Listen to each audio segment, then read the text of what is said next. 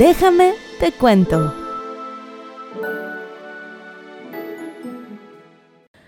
Muy buenas noches amigos y bienvenidos una vez más a su podcast favorito. Continuamos con Dictadores de la Historia, todavía nos faltan tres, sin contar el caso de hoy. Eh, o sea, de que ya están listos los casos, chica, los casos están hechísimos, pero yo soy una persona huevona y no he querido grabar, pero yo creo que ya es tiempo. Ahora, vamos a hablar de por allá de que Irak, y en verdad no saben lo complicado que es hacer estos casos. O sea, de que me salió el tiro por la culata, fue como de, güey, estaría interesante hacer esta serie de casos históricos y al mismo tiempo me informo y todo chido. Amigos, no, no, no me di cuenta de lo que estaba pensando en ese momento porque ahorita em, que lo estoy viviendo, pues tengo que informarme lo más posible del contexto de cada país y güey, a mí no me enseñaron historia iraquí en la escuela. Entonces, está siendo muy complicado. No soy historiadora, ni politóloga, ni socióloga, solamente soy alguien que tiene mucha curiosidad, un poco de tiempo libre, acceso a internet y un buen micrófono. No me pidan mucho, por favor. El mantra de este podcast es, se hace lo que se puede con lo que se tiene, ¿ok?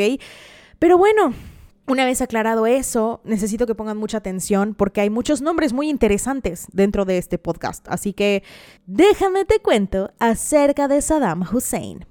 Saddam Hussein Abdul Majid al-Tikrit fue un político dictador iraquí que ejerció el cargo de presidente de su país entre 1979 y 2003.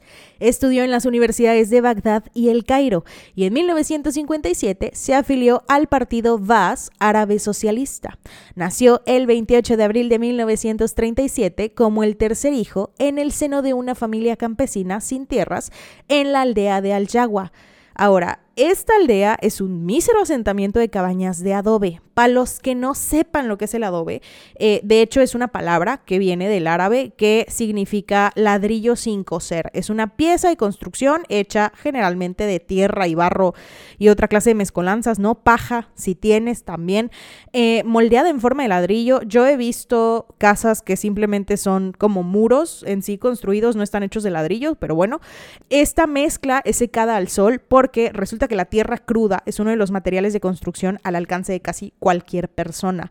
En Egipto, por ejemplo, es el primer país en donde se ha registrado el uso del adobe en el año 3800 a.C.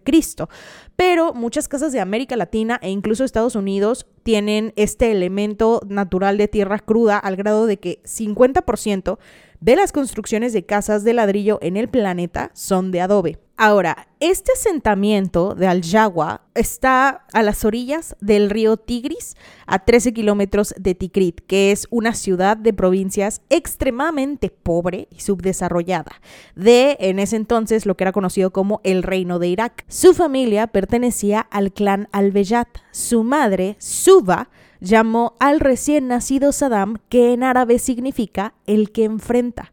Su padre, pues desapareció, ¿verdad? Cuando Saddam tenía solamente nueve meses de edad. Según otras fuentes, fue seis meses antes de que éste naciera. De hecho, se desconoce qué ha ocurrido con él. Según algunas personas dicen que murió o que fue asesinado. Y otras versiones dicen que simplemente abandonó a la familia, ¿no? O sea, se fue por cigarros. Vaya. Hay rumores persistentes, de hecho, que sostienen que Saddam en realidad era un hijo ilegítimo y que por eso el papá los abandonó. Pero Saddam, de hecho, dicen que inventó el nombre de su papá. O sea, que el nombre de su papá en realidad de que no es un ser que existió en este planeta, pero pues era como para compensar esta falta paterna, digamos. El hermano mayor del futuro gobernante de Irak falleció de cáncer a la edad de 13 años, poco antes de que Saddam naciera. Esto, lógicamente, deprimió a su mamá.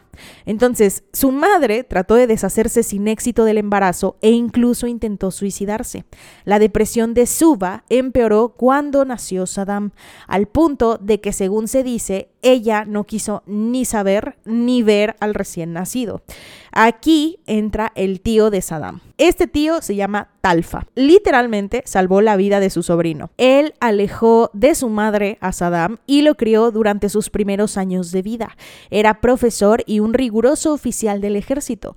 También era el padre de una niña de la misma edad de Saddam que se llama Sajida, quien de hecho más tarde se convertiría en la esposa de Saddam Hussein. Entonces, sí, no sé, se casan entre primos, cosas del norte, en fin. En plena Segunda Guerra Mundial, el primero de abril, estalló en Irak una revuelta antibritánica. Talfa se unió de manera entusiasta al levantamiento, el cual fracasó. Los británicos enviaron tropas a Irak para poder sofocar esta revuelta nacionalista en la conocida Operación Sabine.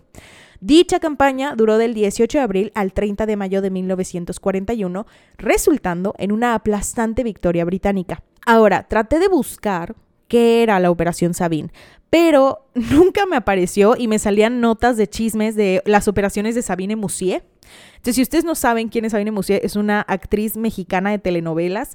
Eh, así que no sé qué es la operación Sabine, pero sí sé que Sabine Musier tiene operaciones en la nariz. Entonces, chica, unas cosas por otras. Pero bueno, les digo ese dato. Ok, dentro de todo esto y dejando de lado la operación Sabine, el tío de Saddam, como tantos conspiradores más, fue expulsado del ejército y condenado a seis años de prisión. Con su tío entre rejas, el pequeño Saddam se vio obligado a regresar con su madre. Pero durante el tiempo en el cual él había estado al cuidado de su tío, su mamá se casó. Y se casó nada más y nada menos que con el hermano de su otro marido, ¿ok? O sea, con el tío de Saddam. Pues sí, me estoy explicando. Entonces, sí, una cosa así como muy, em, como muy shakespeariana, ¿saben? O sea, como muy así, pero bueno. De este matrimonio nacerían tres hermanos. La familia sufría de pobreza extrema y Saddam creció en un ambiente de hambre constante. Su padrastro y tío, recordemos que su tío, es un ex soldado y poseía una pequeña granja con la cual mantenía a la familia. Saddam comenzó a recibir la educación primaria a la edad de nueve años. Sin embargo, fue obligado a pastorear rebaños de cabras, por lo que apenas asistió a clase. Ibrahim golpeaba permanentemente al niño, disfrutaba humillándolo e insultándole. Entonces, cuando Saddam no hacía bien su trabajo en la granja, Ibrahim golpeaba salvajemente a este con un palo. Además de eso, eh, Ibrahim consideraba que Saddam era un invasor en su familia, ya que no era su hijo, sino era hijo de su hermano. Y según algunos informes, el padrastro obligó al niño a robar pollos y ovejas para poder venderlos o comerlos para subsistir. La eterna necesidad privó a Saddam Hussein de una infancia feliz. La humillación experimentada en la infancia, así como la crueldad cotidiana expresada de muchas maneras, influyeron en el personaje de Saddam. Sin embargo, el pequeño, gracias a su sociabilidad y habilidad para relacionarse, tenía muchos amigos y conocidos en todos lados, tanto entre compañeros como con adultos. Entonces, se cuenta que una vez llegaron parientes lejanos a visitar a su padrastro y con ellos venía un niño de la edad de Saddam, quien se jactaba de haber estudiado hasta segundo grado de primaria, saber leer, contar y poder escribir su propio nombre en la arena. Saddam, entusiasmado, le pidió a su padrastro que lo dejara ir a la escuela para poder aprender. Y este le respondió dándole una tremenda madriza. En 1947, Saddam cumplió 10 años y soñaba apasionadamente con poder estudiar. Ese mismo año, tras cumplir su sentencia, su tío fue puesto en libertad. Y al enterarse de la liberación de su tío, el joven Saddam abandonó el hogar de su madre y huyó a Tikrit. Ahí, nuevamente, acogido en el seno familiar de su tío, así, hermano de su mamá, em, quien por cierto había retomado su antiguo empleo de maestro para poder ganarse la vida. Pero resulta que este señor militaba en secreto en el Partido de la Independencia iraquí. ¿No? Que es un partido que estaba como en contra de muchas cuestiones gubernamentales, pero bueno, cosas de la vida. Ahora, aunque el tío era bastante estricto, Saddam tenía muchísimo aprecio por este personaje, ¿no? O sea, él se crió como un hijo más de la familia. Y de hecho, durante toda su etapa juvenil vivió en un ambiente fuertemente anticolonialista y opositor a la intervención de Estados Unidos y de las grandes potencias durante la Guerra Fría. Según el propio Saddam, su tío y el ambiente en el que se crió durante la adolescencia tuvieron una influencia decisiva en su formación ideológica. En Tikrit, Hussein se gradúa de la escuela y completa la educación primaria. La educación fue muy difícil para un niño que a la edad de 10 años ni siquiera sabía cómo escribir su nombre. Según algunos informes, Saddam disfrutaba y se divertía haciendo bromas sumamente pesadas a sus compañeros. ¿Qué tan pesadas? Una vez colocó una serpiente venenosa en un maletín de un maestro por el cual, de que no le tenía mucha simpatía, que digamos. Y por esta audaz bromita, Hussein fue expulsado de la escuela y durante esos años, Saddam, además de todo, se dedicaba a realizar ventas de ciertos artículos ilegales y ciertos como robecitos, vea, como voy a robarte tu reloj para poder sostener la economía familiar. A los 15 años, Saddam sufrió lo que según él fue el primer gran golpe de su vida la muerte de su amado caballo. El impacto en el joven fue tan fuerte que de hecho le paralizó una mano. Durante medio mes, Saddam fue tratado con toda clase de remedios naturales hasta que eventualmente logró recuperar la movilidad. Al cumplir 16 años, Saddam, influenciado por su tío, intentó ingresar a una academia militar de élite pero falló en su primer examen. Dos años más tarde se trasladó a Bagdad junto con su familia adoptiva para poder proseguir con su formación. El contacto con el ambiente político de Bagdad le separó de su inicial educación religiosa y tradicional. La revolución egipcia de 1952 tuvo un gran impacto en Irak y de hecho en todo el mundo árabe. El ídolo de las masas juveniles de ese entonces era el revolucionario y futuro presidente Gamal Nasser. El sentimiento revolucionario fue característico en Irak y en todo el Medio Oriente. Al año siguiente, Saddam, un joven rechazado de la academia militar por su pobre currículum escolar, decide nuevamente, influenciado por su tío, probar suerte en la política. Y es cuando el futuro dirigente descubre el basismo y fue seducido por sus ideas izquierdistas, laicos y revolucionarios. Hussein ingresó en el partido Bas Árabe Socialista en 1957. Un año más tarde, el 14 de julio de 1958, tiene lugar en Irak un golpe de Estado. Saddam en ese entonces era un joven de físico intimidante, naturaleza violenta y partidario de la acción directa. Alguien que, al igual que su tío, se ganaba la vida con un pobre empleo de profesor. Se dice que el primer asesinato político de Saddam fue el de un militante comunista de Tikrit mediante un disparo en la cabeza. Aunque nunca se pudo demostrar este crimen, por cierto. Estas mismas fuentes aseguran que dicho crimen, al parecer, fue instigado o ordenado, digamos, por el tío, ¿sabes? O sea, de que así. Entonces, eh, pues, como dijeron, no, es que pues nosotros creemos, ¿verdad?, que ustedes dos conspiraron para matar a este cabrón, pues compartieron una celda en la prisión de la ciudad durante medio año, ¿no? Cosas, cosas de familia. Entonces, eventualmente, Saddam y su tío son liberados por falta de pruebas. El 21 de febrero de 1960, Saddam llega al Cairo. Ahí retomó la actividad política al mando regional egipcio de Bas, ¿no? Del partido este, así como los estudios en la escuela superior en donde terminó su educación secundaria. Saddam decidió contraer matrimonio con su prima Sajida Talfa en 1962. Dicho enlace matrimonial, que finalmente tuvo lugar en Irak a comienzos de 1963, pues a partir de ahí Saddam tuvo cinco hijos, ¿ok? Y en 1974 llegó a ser la figura más influyente del partido y del gobierno, llegando a ostentar diversos cargos públicos y ser el número dos al mando de Irak. En 1979, Saddam ocupó la presidencia del país, que más adelante pasaría a ser el dictador de Irak por 24 años. Ahora, todos nosotros necesitamos un ídolo, ¿saben? O sea, alguien que aspiramos ser. Bueno, el de Saddam Hussein era Stalin.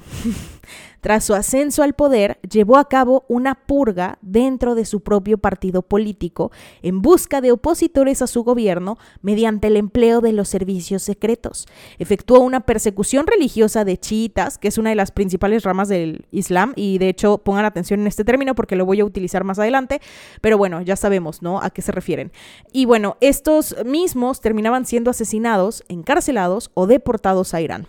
Ese mismo año eh, también llegó a realizar una masiva persecución de comunistas, lo cual provocó un grave deterioro en las relaciones diplomáticas con la Unión Soviética. Posteriormente, Saddam se posiciona hacia el occidente, mejorando relaciones con Francia, a quien de hecho le... O sea, pues le proporcionaron uranio, ¿verdad? y una estructura para hacer su propio programa nuclear. Ok, según las personas, ¿no? O sea, de que Saddam fue a Francia y le dijo de que, güey, tienes tantito uranio que me prestes, ¿no? De que una tacita de uranio, porfa.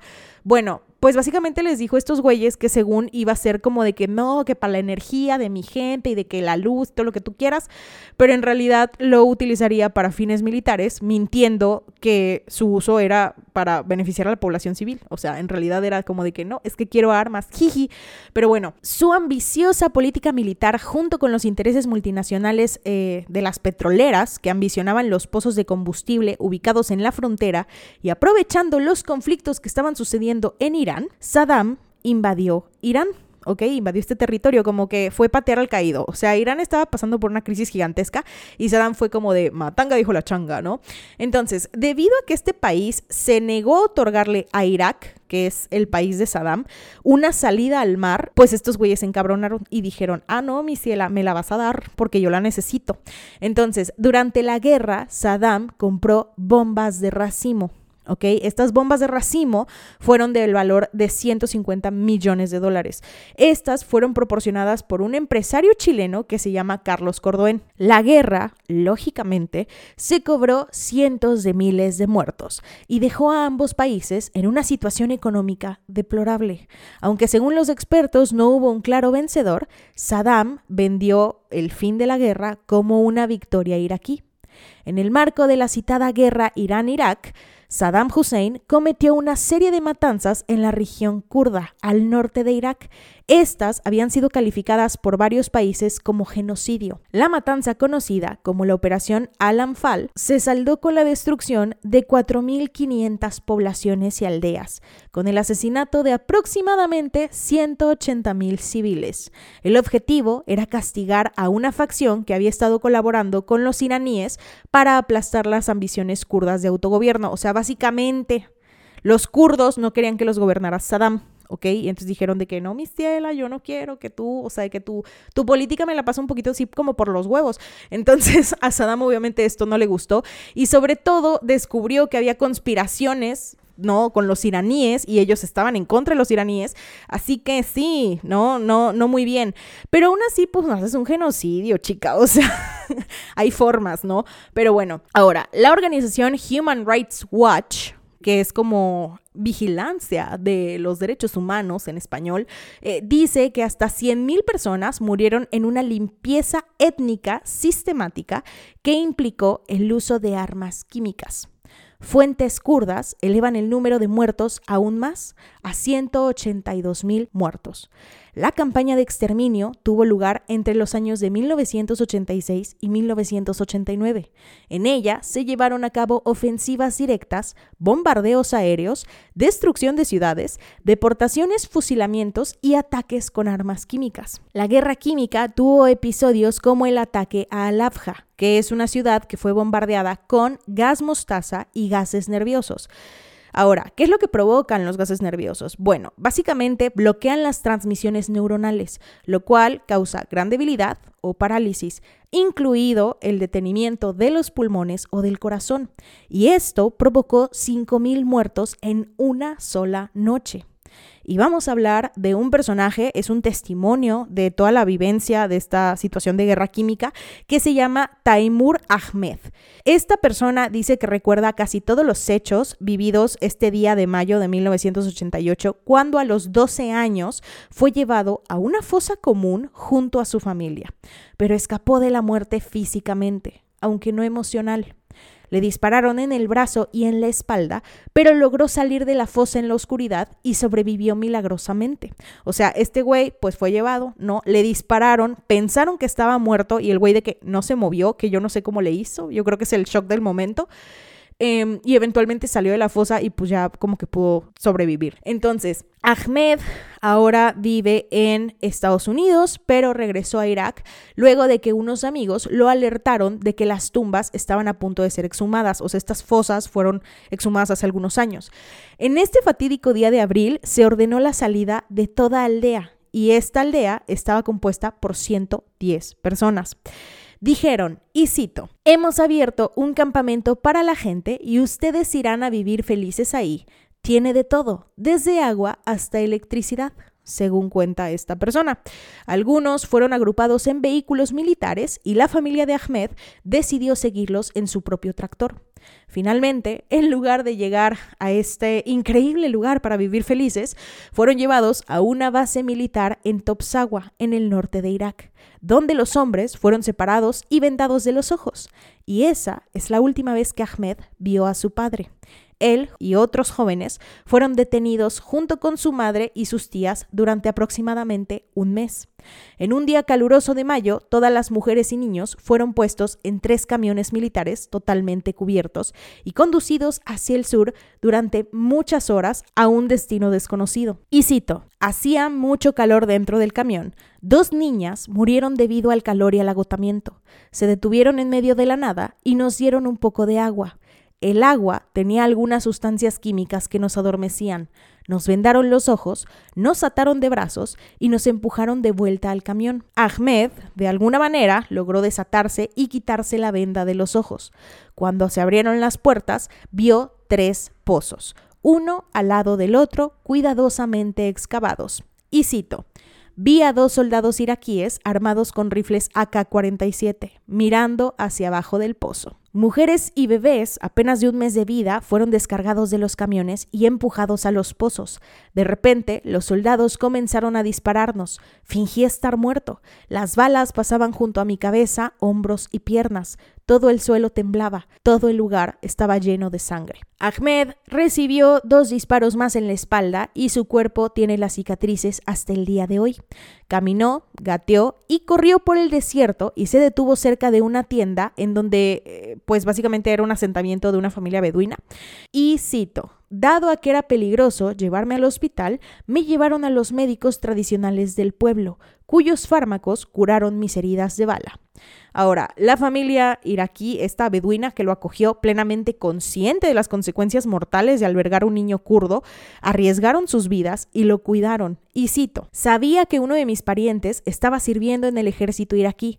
Me puse en contacto con él y me mudé a la región kurda después de tres años. Ahora, estos ataques eran diseñados por el primo de Saddam Hussein que se llama Ali Hassan que es conocido de hecho como Ali el Químico.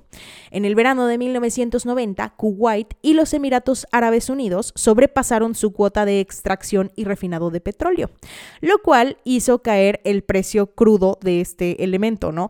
Entonces, el resultado de ciertas negociaciones que se estaban ejecutando en ese momento para satisfacer las partes que estaban implicadas, pues parecía estar bien con todos, menos con Irak. Irak pidió que se aumentara el precio del barril del petróleo hasta 25 dólares. O sea, como de que, güey, sí, pero págame más, ¿no? Entonces, poco después de esto, el ministro de Relaciones Exteriores iraquí, acusó a Kuwait de robar petróleo a Irak, porque Kuwait se rehusó de que, güey, no te voy a pagar 25 dólares por el barril, estás loco, rey, ¿no? O sea, de que, ¿por qué?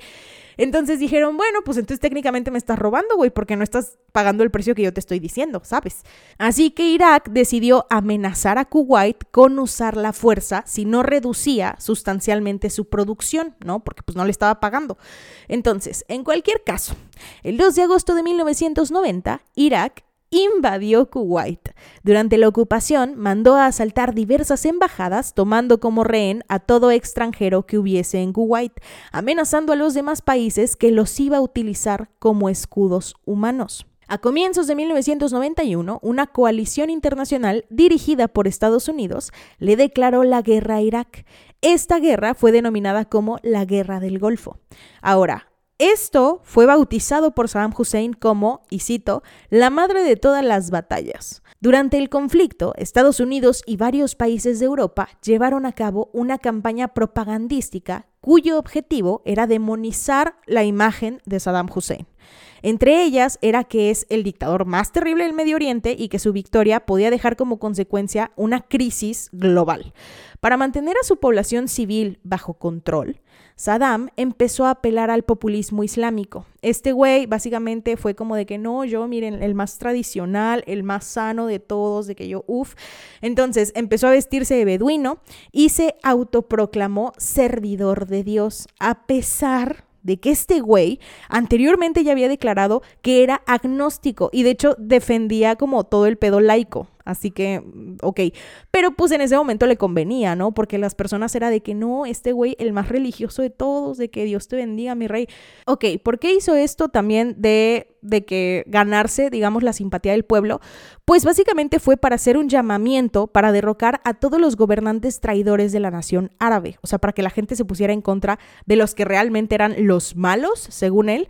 Entonces, después de verse claramente derrotado, Saddam ordena la retirada de su ejército de Kuwait, no sin antes que incendiaran cerca de 700 pozos petrolíferos, lo cual conllevó a un severo daño ambiental. Los resultados de la guerra fueron catastróficos, conduciendo hacia la peor crisis económica iraquí, y la ONU impuso al país un severo embargo y aislamiento total, hasta el punto de no tener relaciones comerciales con casi ningún país, ni siquiera con los países árabes. A pesar de la derrota, Saddam Hussein se mantuvo como presidente de Irak y del Consejo del Mando Revolucionario. Los años posteriores supusieron un aislamiento cada vez más acentuado para Irak. A pesar de todo, Saddam mantenía su actitud desafiante. Ahora, los servicios de inteligencia kuwaitíes informaron en 1993 que eh, pues la inteligencia iraquí había planificado el asesinato del entonces presidente George H.W. Bush. No Bush, el que todos conocemos de que por allá de los 2000, no ese Bush, eh, sino el papá, creo que su papá, si no me equivoco. Entonces, sí, ¿no? Como que dijeron, no, es que este güey, de hecho, estaba planeando matar al presidente cuando fuera al país y cosas así. Pero el, el, periodo de Bush ya había pasado, ¿no? Y no había sucedido absolutamente nada. Sin embargo, en ese momento, el que sí estaba a cargo de toda la situación de Estados Unidos era Bill Clinton. Como respuesta, ordenó el lanzamiento de 23 misiles Tomahawk sobre el cuartel general de la inteligencia iraquí en Bagdad. Años más tarde, Estados Unidos y el Reino Unido realizaron una serie de bombardeos sobre Irak bajo la denominada Operación Zorro del Desierto. El argumento de ese entonces fue que la falta de cooperación de Irak con inspectores de la ONU que estaban supervisando el desarme del país, porque obviamente fueron severamente reprendidos después de tanto desmadre y dijeron de que no, chico, necesitamos que te, de que armas no, a ti no hay pues estos güeyes dijeron, sí, pero pues como que la ONU sí no me importa, honestamente, ¿sabes? O sea, que a mí no me interesa la ONU, entonces como que yo si no te quiero dar mi arma, pues no te la voy a dar, punto. Así que sí, pues básicamente em, por falta de cooperación dijeron, mi rey, necesitamos ponerte a raya, digamos aunque otros medios aseguraban que de hecho toda esta operación de zorro del desierto en realidad se trataba de un intento del presidente Bill Clinton de desviar la atención del escándalo Lewinsky.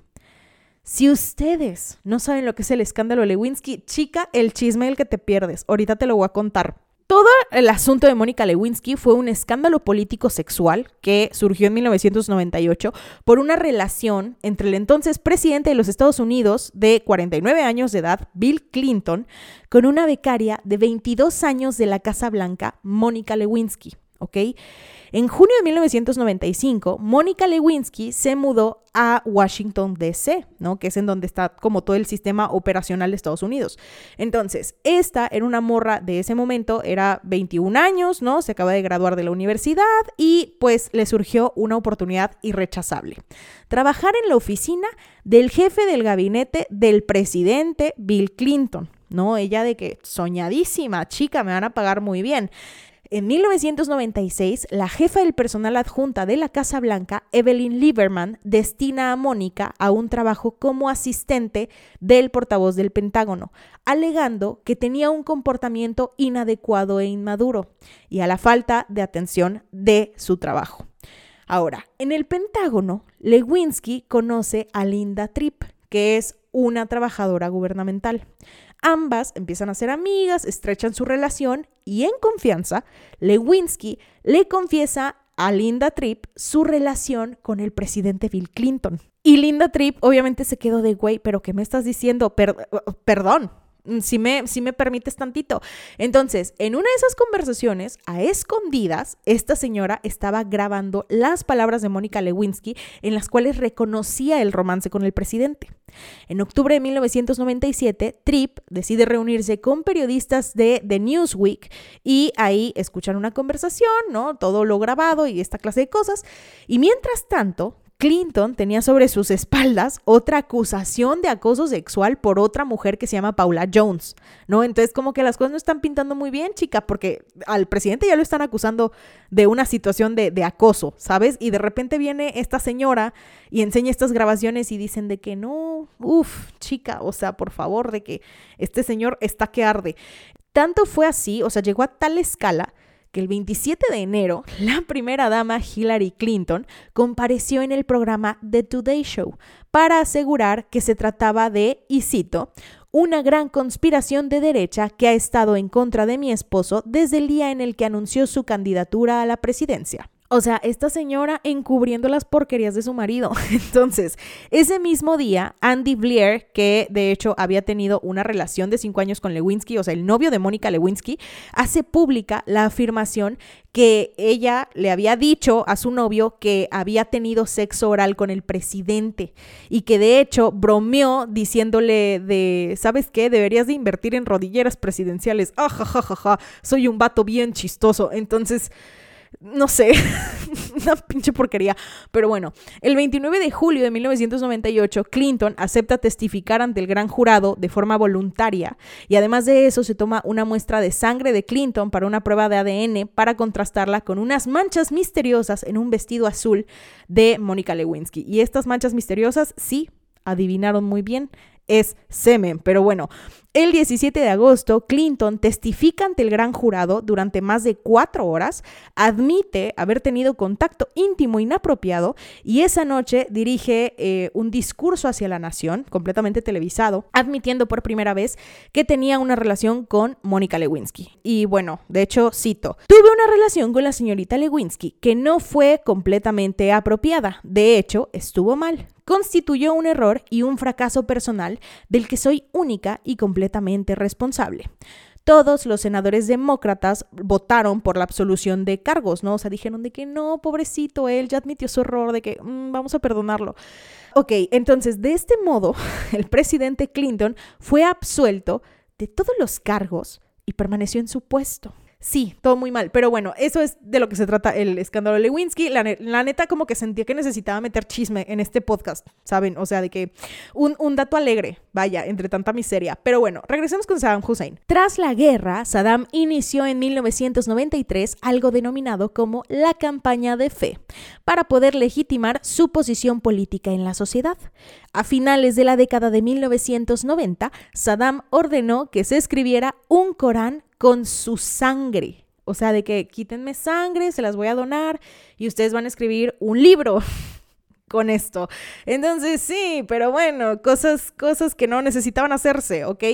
Pero pues el vato estaba intentando crear fama, chica. Estaba intentando como que de que no, yo, miren, el Corán, no hombre, yo la devoción que le tengo. Entonces, tras los atentados del 11 de septiembre de 2001, que yo creo que todos nosotros ubicamos perfectamente, el presidente estadounidense George W. Bush, el el que sí, ahora sí todos conocemos, ¿no? De los 2000 y así, el vato que, de hecho, cuando fue el atentado de las Torres Gemelas, hay un video de este güey, porque en ese momento se encontraba en una escuela primaria leyendo libros para niños, y entonces cuando le avisan del atentado de las Torres Gemelas, el vato nada más hace, ok, así como de, así ah, chido, y continúa leyendo libros para niños.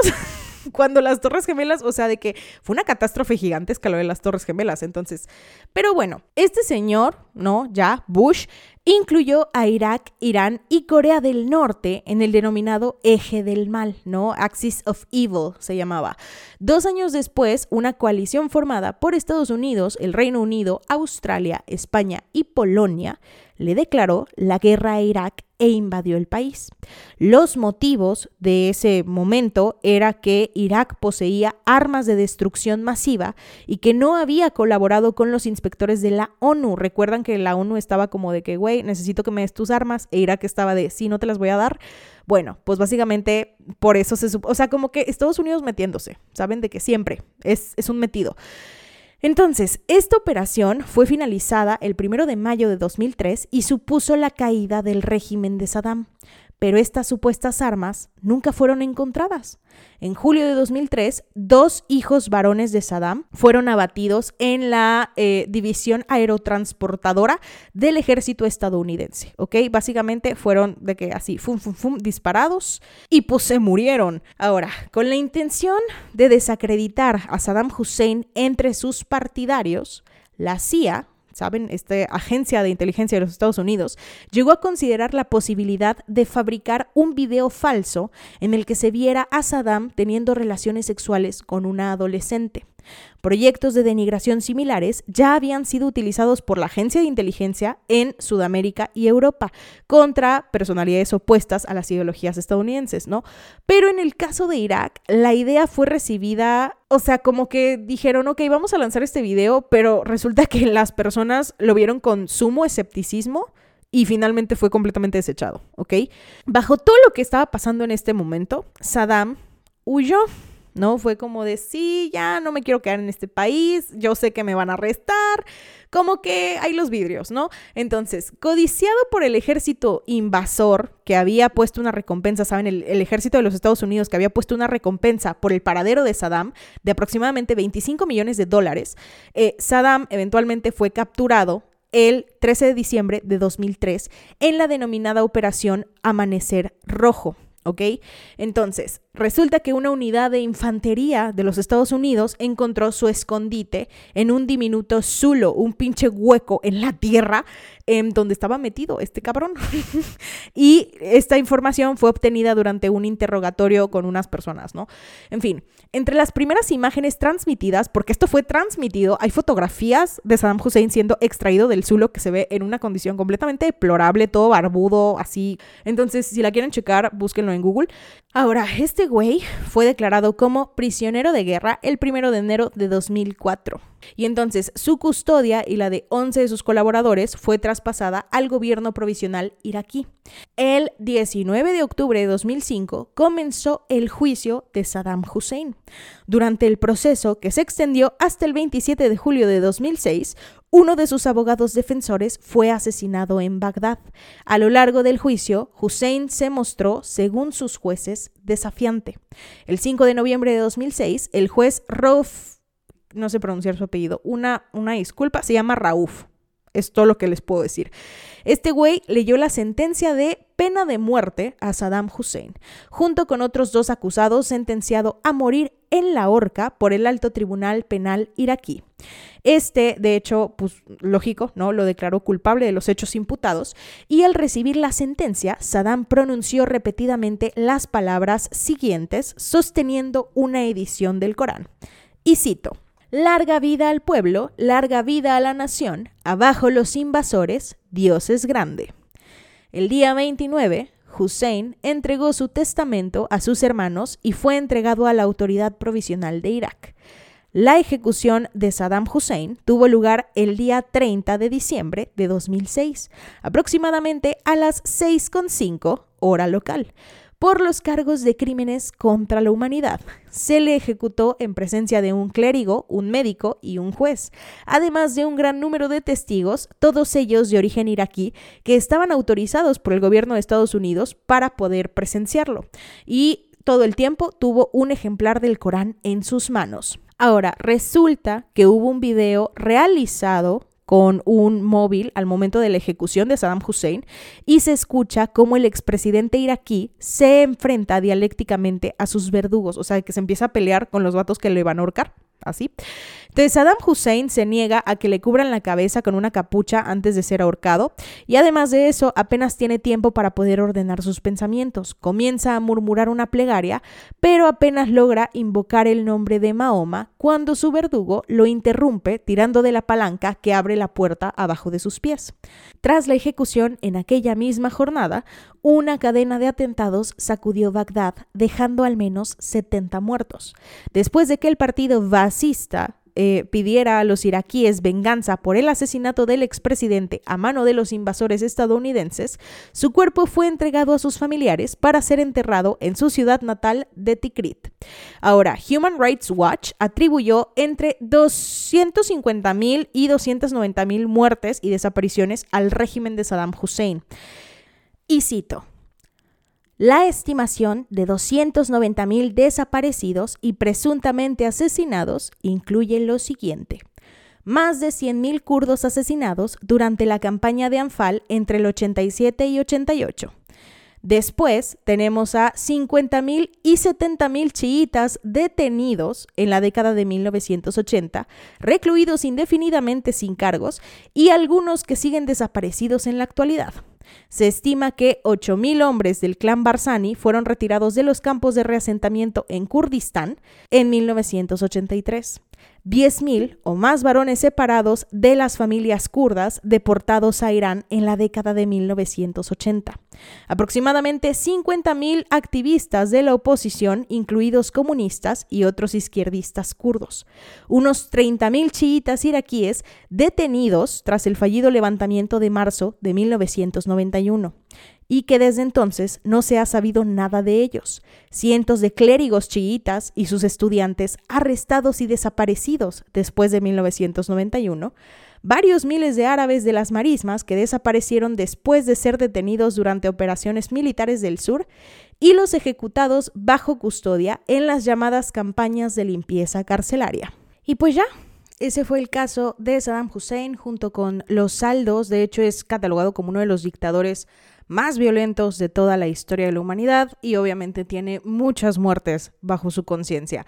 Ahora, para todo esto, yo no sabía quién era Saddam Hussein. O sea, sabía que era un dictador, pero no estaba como muy enterada de todo el asunto. Si este capítulo te resultó em, un poco confuso, pues para mí más, créeme, porque tuve que leer mucho al respecto. Em, y siento que sí omití bastantes datos, pero es que, chica, es un mundo de información allá afuera, entonces simplemente puse lo que me pareció más relevante. Todos estos casos son lo que me parece lo más relevante de mencionar.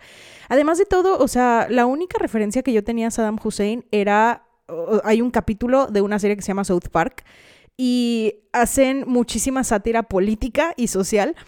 Y entonces en ese capítulo básicamente aparece Satán, que Satán es gay y su exnovio es Saddam Hussein. y entonces ponen, ponen al vato de que su fotografía y, nada más animan cómo mueve la boca, entonces me hace como sumamente chistoso. Esa era yo toda la referencia que tenía de este señor, que era el exnovio de Satanás. Entonces, sí, pero bueno, espero que les haya resultado informativo, si es que se le puede denominar así. Y, y nada, buenas noches. Si te gustó esto, no olvides darle en seguir para que te lleguen notificaciones cada que suba un nuevo capítulo. Se abarcarán temas como asesinos seriales, hechos históricos, sucesos paranormales, personajes de la cultura pop, cold cases, desapariciones y mucho más. Mi nombre es Giseli y buenas noches.